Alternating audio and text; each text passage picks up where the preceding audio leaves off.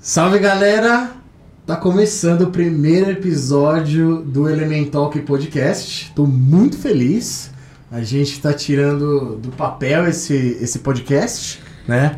A gente vai falar sobre tudo que é elementar na nossa vida, né? na, na sua vida também, que tá ouvindo, que tá assistindo esse podcast mas com uma politização dos temas. Espere isso dos nossos temas. A gente vai falar dos temas mais variados possíveis, mas com uma politização.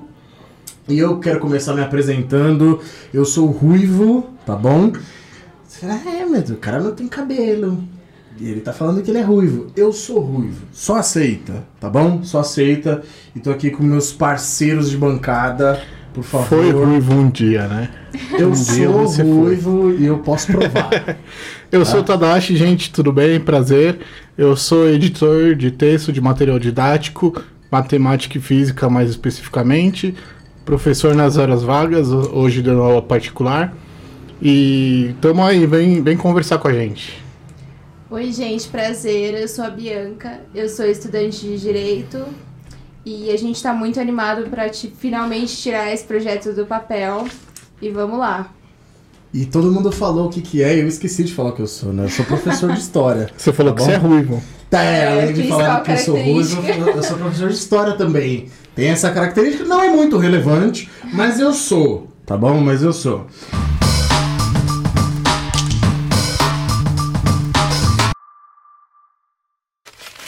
É, e antes de começar, Queria agradecer a nossa produtora 96mm, que, mano, se você tá olhando esse podcast, se você tá assistindo principalmente, tá falando, nossa, que vídeo top, hein? Profissional, Se você, se você tá olhando nossas redes sociais e falando, nossa, que identidade visual top, hein? Isso é graças à nossa produtora, não é graças a nós, porque nós somos incompetentes em relação a isso, mas a produtora é muito boa. Então, se você precisa produzir vídeo, produzir qualquer coisa, mano, entre em contato com a 96mm. Vai estar tá na descrição. Vai se dar bem. Tá na descrição do vídeo, podcast, sei lá. Vai estar tá em algum lugar, você vai encontrar a 96mm.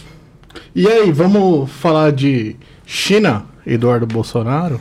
Nossa, vamos começar. É, é foda, né? Porque a gente fala que a gente é um podcast político e a gente fala, vamos começar falando Família Bolsonaro. Primeiro episódio. É, primeiro episódio. Vamos Dois pés no peito. Começar falando de família Bolsonaro. A gente poderia, inclusive, falar, começar de várias formas. A gente poderia falar do laranjal do Bolsonaro, a gente poderia falar das rachadinhas do Bolsonaro, mas não, a gente não quer começar tão forte assim, né? A gente só vai começar discutindo notícia, porque na última semana, não sei se todo mundo sabe, mas o, o deputado federal Eduardo Bolsonaro que ele é presidente da Comissão de Relações Exteriores do Congresso, né? Então, ele representa o nosso legislativo no Congresso. Ele resolveu postar nas redes sociais aí, não é uma novidade, né? A família Bolsonaro gosta das redes sociais. Ele resolveu postar nas redes sociais falando que o 5G da China é espionagem, né? Que o Brasil entrou aí numa numa aliança com Donald Trump, não sei o quê, e para desenvolver o 5G dos Estados Unidos e tal, e que o 5G da China é espionagem. Eu não sei se todo mundo sabe, se você sabe, mas assim, o Brasil, um terço de tudo, tudo, tudo, tudo que a gente exporta é para a China. E aí o cara que é presidente da Comissão de Relações Exteriores, o que envolve o, o comércio exterior, ele resolve falar que a China está fazendo espionagem. Vamos começar por aí. O que, que, vocês acham? Fala aí. É, inclusive a China se posicionou, né, falando que foi muito ofensivo e aí as relações estão abaladas. É, é um cenário muito preocupante, né, para o Brasil que fica fragilizado com a com a política internacional, né? É, e o Eduardo Bolsonaro, ele seguiu uma característica que acompanha toda a família Bolsonaro, que é fazer alegações sem provas. Ele simplesmente joga essas alegações e aí fica por isso mesmo. E aí depois chamaram inclusive o vice-presidente do Brasil, o Mourão, para consertar essas alegações que ele fez, para falar que ele não tem poder nesse cargo que ele tá, para fazer esse tipo de acordo, para prejudicar. Mas mesmo assim, uma figura pública como ele, uma figura política como ele, fazer esse tipo de alegação não é brincadeira. Ele precisa estudar o que ele fala e ele não tem perspectiva nenhuma nessas alegações. Bia, eu acho que você tá exagerando assim. Exigir que um Bolsonaro estude, acho que você É, forçou um pouco a muito barra. além, né? É, acho que você tá indo, você tá exigindo demais. Entendeu? Não Você tá precisa ser especialista nos assuntos. É só não falar bobagem.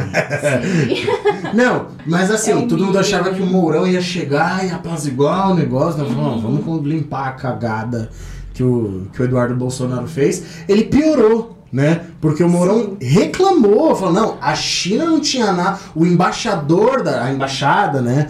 A embaixada da China não tinha nada que postar nas redes sociais. É, a culpa é isso- deles, né? é, isso não é coisa de governo ficar fazendo. Como se o nosso governo, né, o governo Bolsonaro, não ficasse postando Como as se coisas. o nosso fosse referência. É, né? exato. Inclusive, eu não sei se vocês lembram, mas acho que foi o ano passado, ou comecinho desse ano, o Weintraub, que era ministro das da, é, ministro da Educação, né? Graças a Deus ele era, ele não é mais. Weintraub era ministro da Educação. Ele postou, velho, uma tirinha da turma da Mônica pra falar mal da China. Que bosta de moral a gente tem pra reclamar de uso das redes sociais por parte da, da embaixada da China. Nada contra a turma da Mônica. E, é, assim, Muito melhor que o Bolsonaro, inclusive. Nada Inclusive, contra a turma conheço da Mônica. desenhistas da turma da Mônica. Nada Mas contra- respeito. O problema não é a turma da Mônica, né? Mas o cara usou a turma da Mônica pra falar mal da China, velho. É, mas vamos passar para um país que está melhor de presidente aqui, pelo menos a partir de agora, os Estados Unidos, né? Porque o Trump já começou a aceitar que perdeu as eleições, né? Em relação à transição, né, do governo americano, eu queria lamentar essa posição do Trump. Eu fiquei muito chateado porque eu tava feliz, né, com o Trump esperneando. Não, porque eu não vou sair, porque tem fraude, stop the count, e não sei o quê. Eu ia achar maravilhoso, dia da posse do Biden, ele usar lá as autoridades, o FBI, a CIA, a porra toda, pra arrancar o Trump à força. Ia ser, ia ser um bagulho histórico. né? Mas a histórico. moda pega, né? Bolsonaro pega. 2022 é melhor que o Trump aceite, porque aí o Bolsonaro pode ir na onda também, né? Mas se a moda de ser retirada à força, assim, pegasse, ia ser legal. Se o Bolsonaro fosse arrancado né, do, do, do Palácio do Planalto, ia ser maravilhoso. Enfim, não estou aqui fazendo apologia a golpe, nem nada do tipo. Só acho que ele podia perder a eleição em 2022, falar não quero sair e ser retirado por militares, sei lá. Eu ia achar maravilhoso. Eu achar A maravilhoso. pior, a- a- a- até porque o golpe é impeachment por causa de pedalada fiscal. Fique claro, né? Enfim, E, e a outra notícia importante aí dessa semana é que o mundo inteiro ficou triste de luto foi o Maradona, né, que faleceu aos 60 anos, novo ainda, mas que infelizmente aí não, não tinha uma saúde muito boa e não resistiu, acabou falecendo. E aí? Então, o bagulho do Maradona é foda porque, assim, inclusive, quem tá ouvindo o nosso podcast ou assistindo a gente no YouTube tá falando, porra, mas vocês falaram que o bagulho era sobre política e tal. O que, que o Maradona tem a ver? Mano, o Maradona é um esportista que nunca se escondeu politicamente. Em tempos que você tem ali comentarista de programa esportivo, tipo Caio Ribeiro, né? Não sei se eu podia falar o nome do Caio Ribeiro, Vamos dar nome aos bois, não tem problema. Isso, então tá bom. Ele que arque com as suas palavras. Ele que deu o nome dele a público. Tipo o Caio Ribeiro falando, não, porque não pode misturar política com esporte, não sei o quê. Cara, o Maradona era um gênio da bola, né? O cara era um gênio. Pô, a gente é brasileiro, a gente tem a rivalidade com a Argentina e tal, mas o maluco era um gênio, o cara era um gênio, né? E ele nunca deixou de se posicionar com medo de perder contrato, medo de per- perder mídia, a porra toda. Diferente do nosso rei do futebol, que é o Pelé, né? É, exatamente. E por isso que comoveu tanto a morte do Maradona, né? Por ele ser essa pessoa autêntica, O, o povo argentino se identificava com ele porque ele era gente como a gente, né? Ele nunca Exato. escondeu as imperfeições, a doença dele, né? Pela, pelas drogas, porque é uma doença, né? Isso é importante citar. E ele nunca foi uma pessoa que se escondeu, que pa- pagou de santinho, da vida perfeitinha, tal, tem dinheiro, tem fama e é tudo bem, tudo legal. Ele sempre foi autêntico, mostrou as opiniões dele, sempre se posicionou e veio, veio de favela, hu- humilde, né? E nunca deixou de, de pensar no povo argentino. Por isso que ele é um ícone tão grande. Até os napolitanos lá o idolatram muito. Porque a cidade de Nápoles era uma cidade minúscula, assim. Não, é, não tinha reconhecimento nenhum.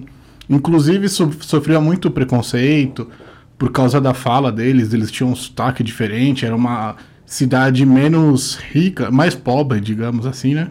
E ele chegou e trouxe uma identificação muito boa. O povo começou a se sentir representado, sabe? Falou, pô, a gente, a gente é importante. O melhor jogador do mundo na atualidade veio pro nosso time. Ele tava no Barcelona, assim, estourando. E ele foi pessoas- pro Napoli. As pessoas se sentiam mais representadas pelo Maradona do que pela Itália. Os italianos de Nápoles. Inclusive É. na Copa, que foi na Itália, na semifinal, foi o jogo Argentina e Itália no estádio em Nápoles.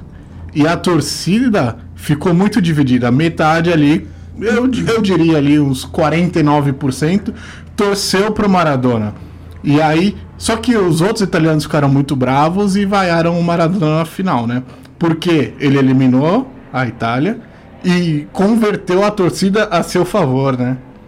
É, enfim, o Maradona foi um cara foda. E, assim, teve um comentário essa semana. Só vou reproduzir a ideia principal. Foi o comentário do Casagrande, mano. Eu nem esperava, mas assim. O Casagrande ele tem o mesmo problema de saúde que o Maradona tinha. Ele, ele é um. Era, não sei se eu posso falar era ou é, enfim, acho que era. Ele ainda ele fala que não tem né? cura, né? Ele ainda É. luta Ele é um contra dependente a químico, dependência, tá numa batalha exato. diária, né, contra o uso de drogas, etc. E ele deu um depoimento muito emocionado, na, não só na Globo, ele deu um depoimento na Globo também, mas também no Sport TV a respeito do Maradona, falando que dói muito pra ele ver um dependente químico morrendo por uma questão da dependência, né? E como as pessoas retratam isso, como as pessoas fazem piada com isso. Porque as pessoas não levam a sério o cara que é dependente químico. Inclusive, é, o Brasil tem música com o Mara- zoando o fato do Maradona ser usuário de droga, etc. E eu não vou ser hipócrita aqui de, de falar, pô, nunca zoei, não sei o quê. Já zoei na Copa de 2018, quando a música pegou, Maradona cheira e não sei o quê. A gente zoava, né? Mas a gente esquece como o assunto é delicado. A gente tá falando de uma pessoa que, não, que, que ela tem um problema. Um problema de saúde, velho. Que é o que é o uso de droga, no caso, o uso de cocaína. E o Casagrande, ele deu um depoimento muito bonito, muito emocionado, inclusive, falando de como ele se sentia mal de ver um cara que tem problema eh, com droga, tem um problema de saúde, Que representava ele. né, Exato, inclusive. né? Morrendo por conta disso. Morrendo por conta disso e as pessoas fazendo piadas sobre A isso. mídia brasileira, inclusive, pecou muito nessa questão de como retratar a morte do Maradona. O Brasil foi um dos poucos países que foi por essa linha da dependência química dele. E não da história dele toda como artista, como representante das pessoas, muito mais, muitas vezes mais representante do que os políticos. Enquanto que a mídia internacional, por exemplo, foi muito mais por essa questão humana, da representatividade que ele trouxe, do que a, a dependência química dele de fato. Isso foi uma questão que precisa ser trabalhada na mídia brasileira. Foi uma, um descaso muito grande em como retratar uma figura pública tão importante. Você- Não sei se você viu, o Santos, não sei se foi o Santos que, que fez essa iniciativa, mas pintaram no muro lá da Vila Belmiro o Maradona, em homenagem, né, depois do falecimento.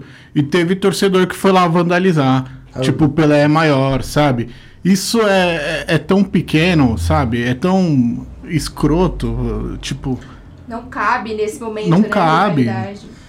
Não, eu, e o Maradona, independente de qualquer coisa, se a gente for pegar a questão da dependência de droga, eu acho que é inclusive um alerta, velho. Você tem que usar.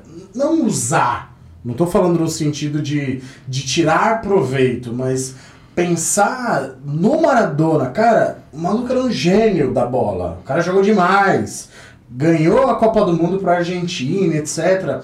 E tinha um problema de saúde, um problema de dependência de droga. Porra, você tem que pensar aquilo como exemplo para que você desmotive outras pessoas a usarem droga também. Pra você mostrar, falar, porra, o cara era um gênio da bola, velho. O cara ele tinha o mundo nas mãos, inclusive tem um, um vídeo do Maradona fazendo embaixadinha com um globo, né, uma bola no formato de globo terrestre, e aquilo mostrava como ele é, no esporte, ou futebolisticamente, o cara dominava o mundo, o cara era o maior atleta, maior jogador de futebol, etc. Mas o cara tinha um problema. E esse problema matou o cara, né? Mas assim, o que não foi tão valorizado, a, a Bia falou isso muito bem, né? Aqui no Brasil, na mídia internacional e tal, focaram muito na questão do, da, da, da droga, da dependência química e tal. Mas, cara, na Argentina, foi muito bu- bonito, não sei se eu posso falar assim, enfim.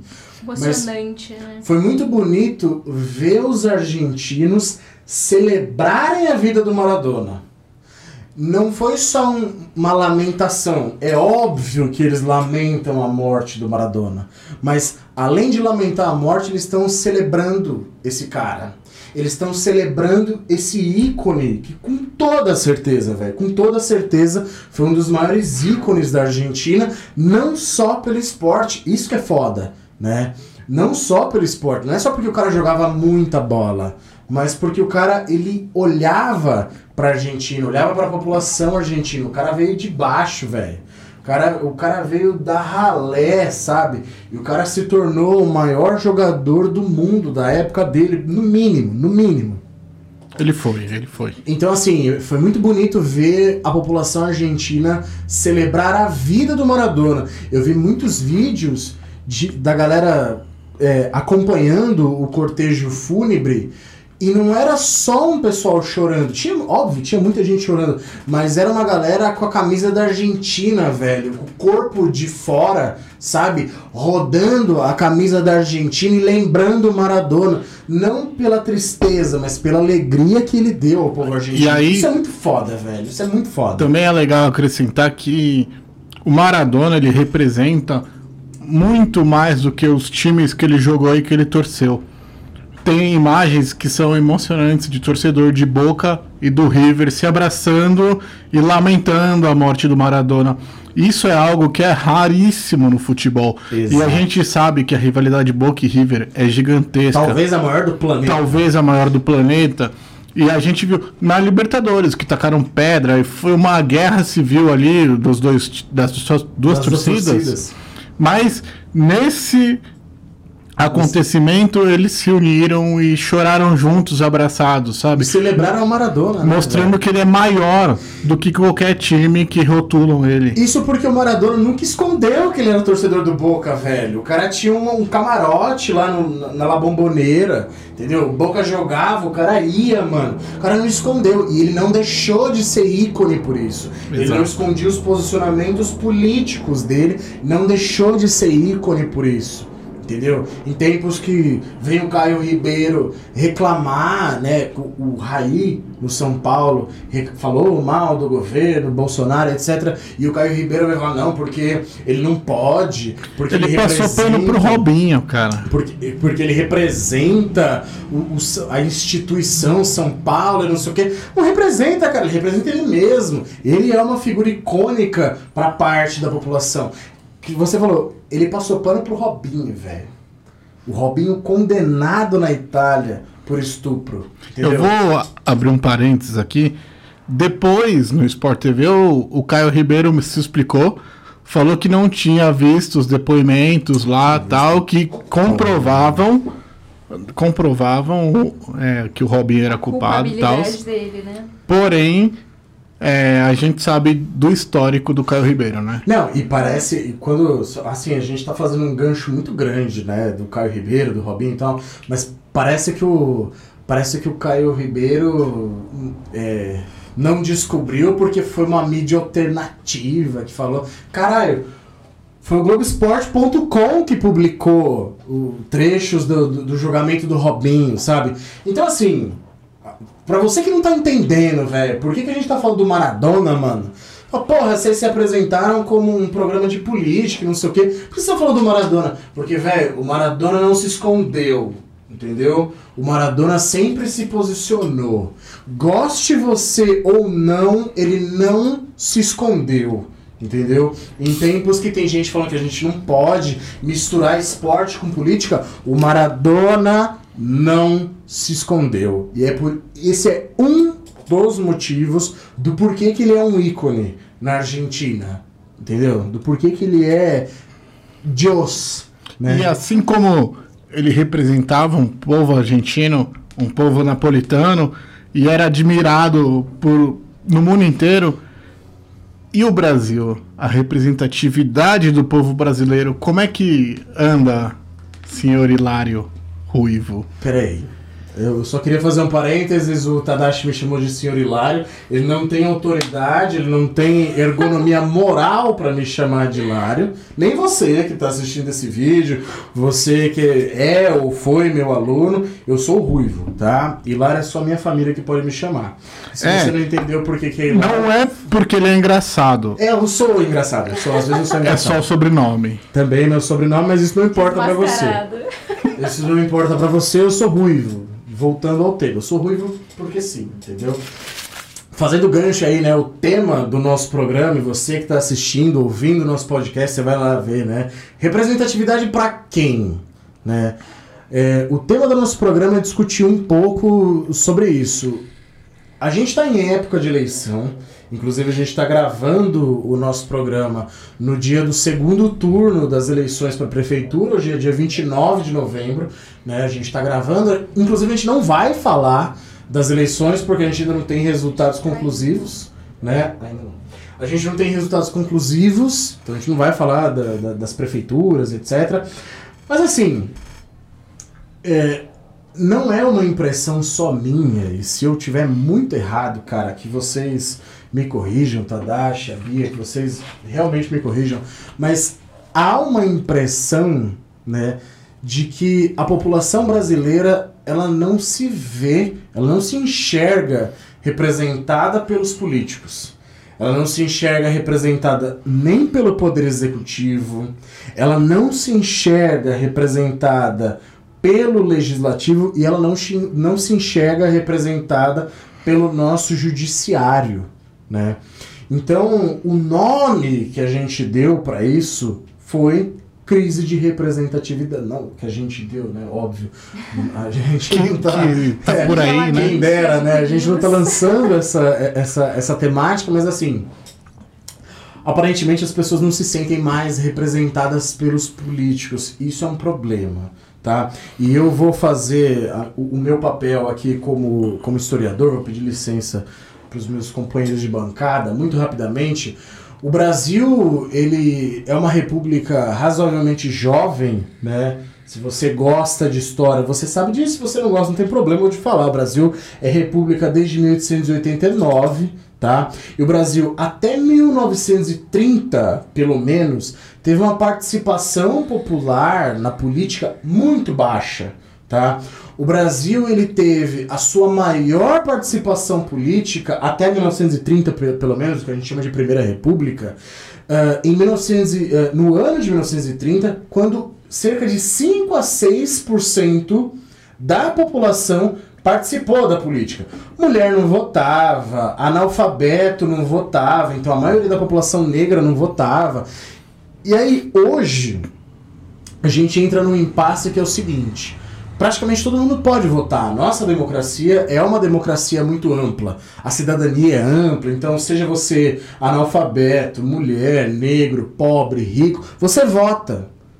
O problema é que mesmo tendo participação, as pessoas não se enxergam representadas pelos políticos. As pessoas cada vez menos se sentem representadas. Eu acho que isso é um problema grave. É um problema de democracia, é um problema da nossa democracia, né? E acho que esse gancho da, da, das eleições para as prefeituras, para vereadores, etc., é um momento importante para a gente discutir isso. E aí, falem o que Eu, vocês eu acham. acho que essa, essa crise de representatividade se dá pela falta de, de confiança na, na política brasileira.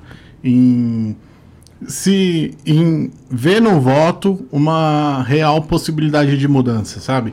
Porque as pessoas já não botam fé em político, acham que todo político é corrupto, ninguém presta, e as pessoas não vão votar. A gente vê que as, as abstenções têm aumentado muito. Claro, esse ano, essa eleição de 2020 foi recorde em abstenção, mas a gente tem que ponderar que teve o Covid. Mas desde 2008, a abstenção vem subindo gradativamente. Em 2018 foi muito alta e a gente sabe que a- ó, em 2018 a, ab- a abstenção foi de 20%. E isso poderia ter mudado a eleição presiden- presidencial. E aí, só um pequeno corte. Abstenção para você que não, não sabe, não gosta, não se interessa. Abstenção são as pessoas que deixam de votar, né? As pessoas que não votam. Lembrando que o voto é obrigatório no Brasil, né? Isso, as pessoas que não votam justificam, não podem votar, enfim. As pessoas simplesmente não votam, elas abrem mão da escolha. Então, como essas pessoas que abrem mão do voto interferem na prática realmente em uma eleição? Isso é muito perigoso. A gente precisa ponderar como isso realmente é, é prejudicial numa eleição de verdade. Pegando como gancho, por exemplo, a eleição presidencial de 2018, no segundo turno, a gente teve Haddad contra Bolsonaro. Então, arredondando os números para ficar mais fácil da gente entender. É, os votos válidos são aqueles que são dedicados a um candidato efetivamente oficial. Então, não precisa ser efetivamente o Haddad ou o Bolsonaro, qualquer candidato que estava efetivo para ser votado considera um voto válido. Um voto válido. Voto válido. Perdão. É considerado um voto válido. Então, por exemplo, arredondando os números, na eleição de 2018, no segundo turno, vamos considerar que a gente teve, por exemplo, 100 milhões de votos válidos. Votos válidos. Votos válidos. A gente tá tendo um problema de dicção aqui. Coisa É um simples, entendeu? Coisa simples, coisa breve, mas não tem problema. Voto válido. Toda vez que ela É falar a estreia, voto. a estreia. É, estreia, nervosismo. coloca no Mas assim, dicionário que é válido. Presta atenção, toda vez que você ouvir a Bia falar voto válido, ela quis dizer voto válido, tá? Não tem problema. Então, voltando. Vou concentrar agora, prometo, gente. Votos válidos. Voto válido! Votos válidos. Voto válido! Boa! Tira a Voto bebida dela. Tira a bebida, tira a bebida dela. Considerando que a gente teve 100 milhões de votos válidos. Votos 60% desses votos foram para o presidente eleito Jair Bolsonaro. E 40% foram para a oposição Fernando Haddad. Mas o que acontece? Por que, que os- as abstenções, os votos nulos e brancos influenciaram? Os votos válidos são somente os votos que foram efetivamente destinados a algum candidato oficial. Ou seja, quem votou branco e nulo não foram votos válidos. São Ou quem votos não que foi, são, né? Isso, Quem ou não quem foi não votar. foi votar simplesmente, mesmo justificando ou não, não são computados como os votos como votos válidos. São esses votos eles são computados apenas para estatística, apenas para que a gente saiba quem é que votou, quantas pessoas votaram em branco, quantas pessoas votaram nulo e quantas pessoas não foram votar. É tipo assim, pense o seguinte, se você. Só pra você entender como funciona a eleição, né? Se você tem 100 milhões de votos, vamos supor, né? Você tem 100 milhões de votos. Ah, candidato A teve 50 milhões, então ele teve 50%. Candidato B teve 30 milhões, ele teve 30%. Só, aí a gente tem é, 80 milhões de votos. Só que se 20 milhões de, de pessoas não votarem em ninguém, então ou elas não vão votar, elas, ela, é, é o índice de abstenção, né? a pessoa falta, justifica, enfim. Ou ela vota no Lulo, ou ela vota em branco, esse voto não entra na conta. Pra você entender. É tá? só Ele para não- questão de estatística, só pra Exato. gente saber quantas pessoas não votaram em alguém. ele não entra na conta. Isso. Enfim. Então, e aí os votos válidos eles são computados da seguinte maneira: é, todas as pessoas que votaram, é, o candidato que ganhar, ele precisa ter 50% desses votos válidos mais um. Ou seja, o Jair Bolsonaro ele foi eleito presidente porque ele ganhou mais da metade mais um. Mas por que, que as pessoas que votaram em branco ou nulo influenciaram? Porque essas pessoas elas fizeram com que o Jair Bolsonaro precisasse de muito menos votos para ganhar. Né, arredondando os números novamente para ficar mais fácil da gente compreender. Supondo que foram 40 milhões de pessoas que votaram ou nulo, ou branco, ou se absteram. Se essas 40 milhões de pessoas tivessem votado em alguém, não necessariamente no Bolsonaro ou no Haddad, em qualquer um dos outros candidatos que estavam ali pra gente votar, ia aumentar a quantidade de votos válidos e aí ia aumentar a quantidade de votos que o Bolsonaro ia precisar ter tido para ele ganhar a eleição. Ia precisar ganhar muito mais do que 60 milhões de votos para ele ter efetivamente ganhado. E é assim que a gente influencia uma eleição diretamente quando a gente deixa de votar ou simplesmente anula o nosso voto ou vota em branco. É assim que a gente estraga uma eleição e tem poder direto de anular o nosso direito que foi conquistado durante muitos anos de história e de luta para que a gente conseguisse chegar até aqui. Sem contar que é, a gente tem que participar não só pelas estatísticas, não só pela matemática, não só para dificultar que fulano ganhe ou que ciclano ganhe. Porque para ter melhorias efetivas, a gente tem que se sentir representado. E tipo, não condiz se você vê o perfil dos vereadores, dos deputados, de todos os políticos, não é igual à nossa sociedade como um todo, sabe? Uma sociedade onde, onde metade são mulheres, mas na política não chega nem perto disso, sabe? Metade são negros e nem chega perto. O Ruivo tem os números melhores para explanar isso pra gente, mas é claro e evidente que é muito discrepante o perfil dos deputados e dos vereadores com o perfil da sociedade. E como que a gente vai lutar por, por melhorias sendo que a gente não é reconhecido, sabe? Tipo, eu, eu não tô falando por mim, porque eu sou um homem branco e eu sou privilegiado. Mas todo mundo que tem é, necessidades, que é reprimido pela sociedade, ele precisa ser representado.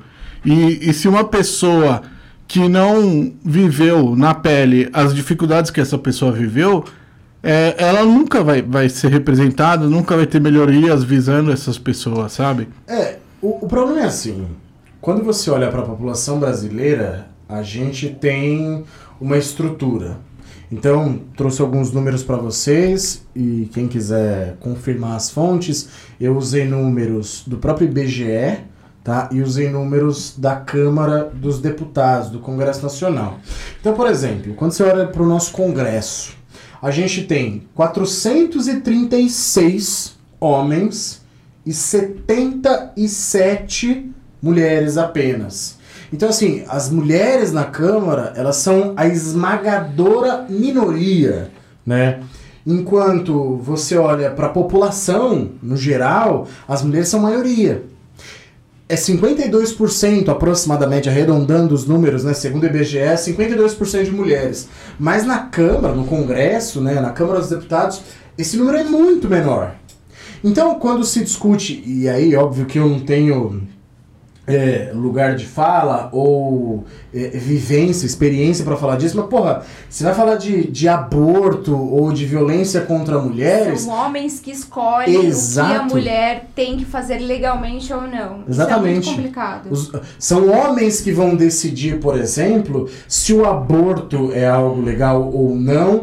São homens que vão decidir se o, o que, que é violência contra a mulher ou não. E óbvio, isso não se restringe à questão de gênero gênero. Né? A gente tem, por exemplo, questão de raça. Né? Então, se você pegar, por exemplo, a população negra no Brasil, eles formam entre pretos e pardos, segundo o IBGE, formam 57% da população. Maioria. Mas no Congresso, cara, pretos e pardos são 125 congressistas contra 385 brancos são 75% de brancos. Então, quando, in- infelizmente, você que está assistindo, né, ouvindo nosso podcast, hoje nós não temos uma pessoa negra para discutir isso, né, apesar das, dos nossos esforços para conseguir entrevistados. Em breve respeito. teremos. Em Em breve, breve, teremos, né? Com muito empenho aí nós teremos, mas assim, não há representatividade. Então, quando a gente fala de uma crise de representatividade, não é só uma questão de confiança numa instituição como o Congresso, por exemplo. Falar o quanto eu confio ou não no Congresso, mas é uma questão do quanto eu me vejo representado ali. A gente falou de questão eh, de gênero, a gente está falando de questão de raça, né? Mas a gente pode pegar, por exemplo, questão de escolaridade. Cara, eh, no nosso congresso, a gente tem 415 congressistas com ensino superior completo. Se a gente olha para nossa população, a gente tem aí ah, acima dos 25 anos de idade, né, cerca de 17% ah, da população com ensino superior completo. Então, eu não estou aqui fazendo apologia para que a gente deixe de votar em pessoas instruídas, que estudaram, etc. Mas eu só estou querendo demonstrar com números né, como há uma disparidade da organização da população brasileira, de como ela se demonstra e, e a forma como isso se reflete no Congresso Nacional, né? que é um, a representação do povo, teoricamente, no legislativo brasileiro. Então, em números, a gente está muito longe de alcançar ah, um, um reflexo entre população e entre representação política, pelo menos. Né?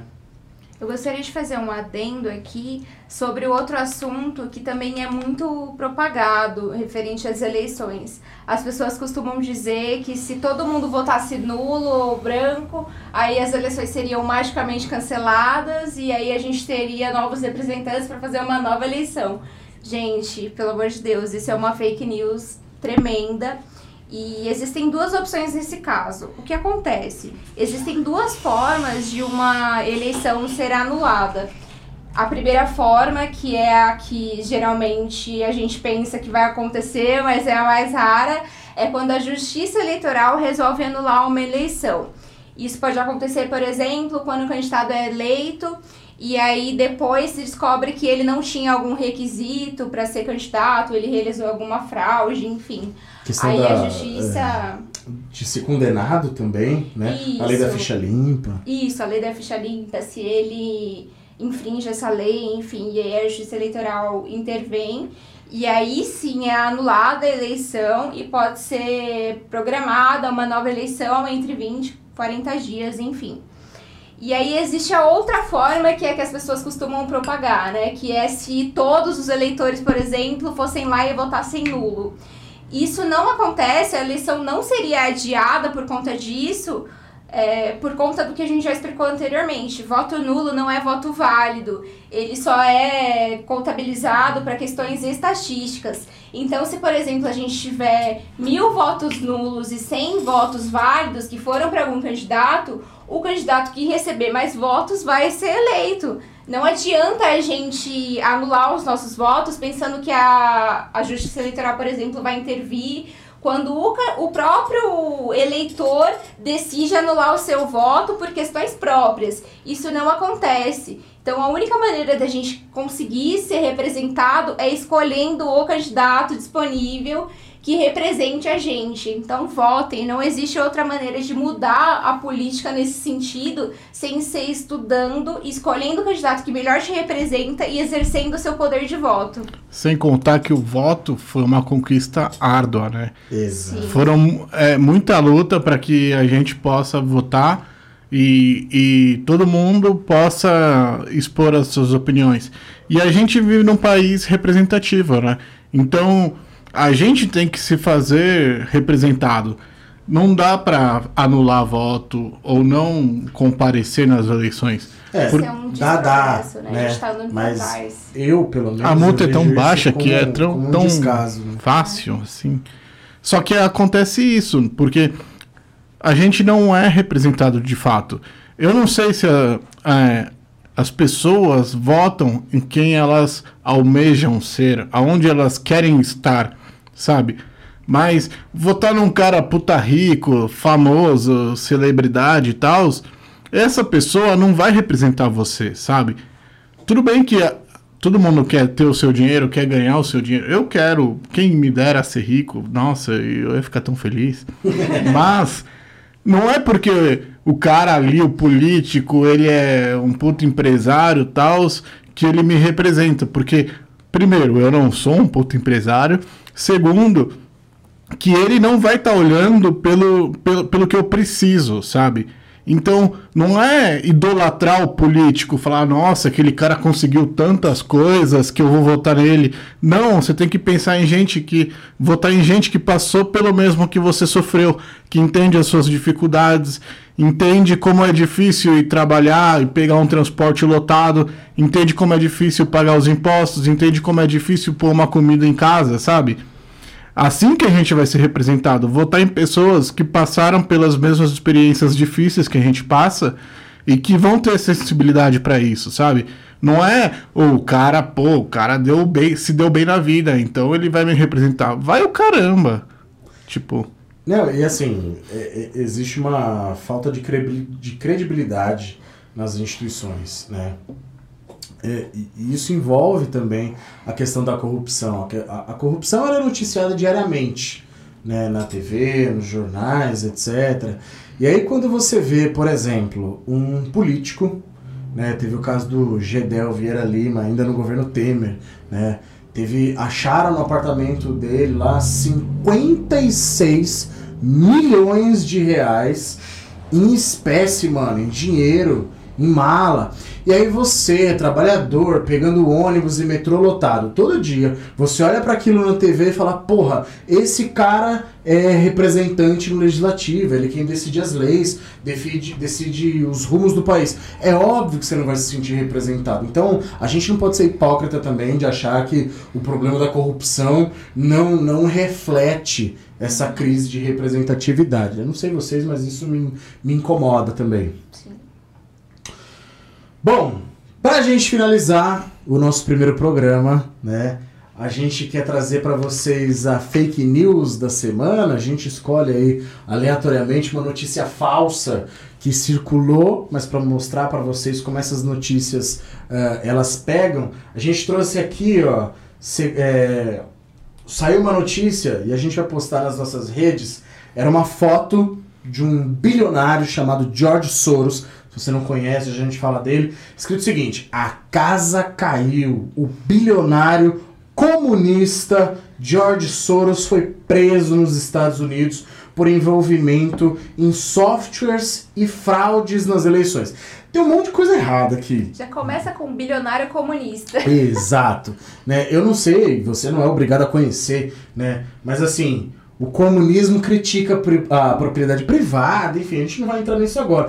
Não dá pro cara ser bilionário e comunista ao mesmo tempo. Não faz nem sentido. Faz o menor sentido. Não faz o menor sentido. E assim, ele nem foi preso, mas existe um- uma mística aí, né? Um mito. que A galera fala que o George Soros é um bilionário comunista que financia política comunista no mundo e tal. Não tem sentido, né? Não tem sentido. ele é comunista porque ele é filântropo, né? Quem pensa no próximo é comunista hoje em dia. Exato. Ele tem realmente projetos, de, e, e ele doa dinheiro é, em redes de educação e etc. Enfim, mas isso não significa que o cara é comunista, velho. Às vezes significa só que ele tem um pensamento além do próprio umbigo dele, né? Exato. As pessoas não param pra pensar nisso. E aí esse cara é odiado, por exemplo, pela extrema direita em alguns países, como é o caso do Brasil, e circulou nas redes aí que ele foi preso. O cara não foi preso, tá? O cara não foi preso. E aí envolveram a questão da fraude nas eleições dos Estados Unidos, etc. Não tem nada a ver, tá? Notícia falsa e a gente pretende aí trazer toda semana uma notícia falsa para mostrar para vocês como essas coisas circulam na sociedade, especialmente com as redes E a sociais. gente acha que a gente nunca vai cair numa notícia falsa. Mas né? às vezes você É cai. só. Eu já caí, outros. É muito difícil. A gente é bombardeado por fake news. Mas, gente, receber uma informação que é no mínimo duvidosa, dá uma pesquisada, porque você pode estar polêmicas. caindo numa cilada, né? Exato. Galera, então é isso. Obrigado para quem acompanhou o primeiro episódio do nosso podcast, tá? Agradecimentos aí a 96mm, a nossa produtora parceira, que criou toda a identidade visual do nosso programa. Tá bonito pra caramba ver lá nossas redes sociais. Tudo, tudo desenvolvido por eles, muito bonito. A gente tá muito orgulhoso do que a gente está se tornando. Espero que vocês estejam gostando também. Confiram lá também a página deles que vai estar aí na descrição. E confira nossas redes, porque a gente quer saber, foi o tema do nosso, da nossa conversa, né? A gente quer saber, você se sente representado pelos políticos, né? Você se sente representado por alguém? Vai lá nas nossas redes sociais, você vai ter espaço para falar sobre isso também. E no nosso programa, a gente, no nosso próximo programa, a gente pode ler os, os comentários mais interessantes aí. E eu queria fazer um agradecimento especial à dona Júlia, mãe do Tadashi, que cedeu o espaço para a gente desenvolver aqui nosso estúdio, para a gente fazer esse podcast acontecer. Obrigado, dona Júlia. E é isso. Valeu. Gostou? Curta, compartilha, passa pros amiguinhos que precisavam ouvir isso. Manda uma Acompanha mensagem nossas pra redes. gente também. Fala o que vocês acharam. E é, É isso, é nóis. Gente, valeu. Beijo para todo mundo. Falou!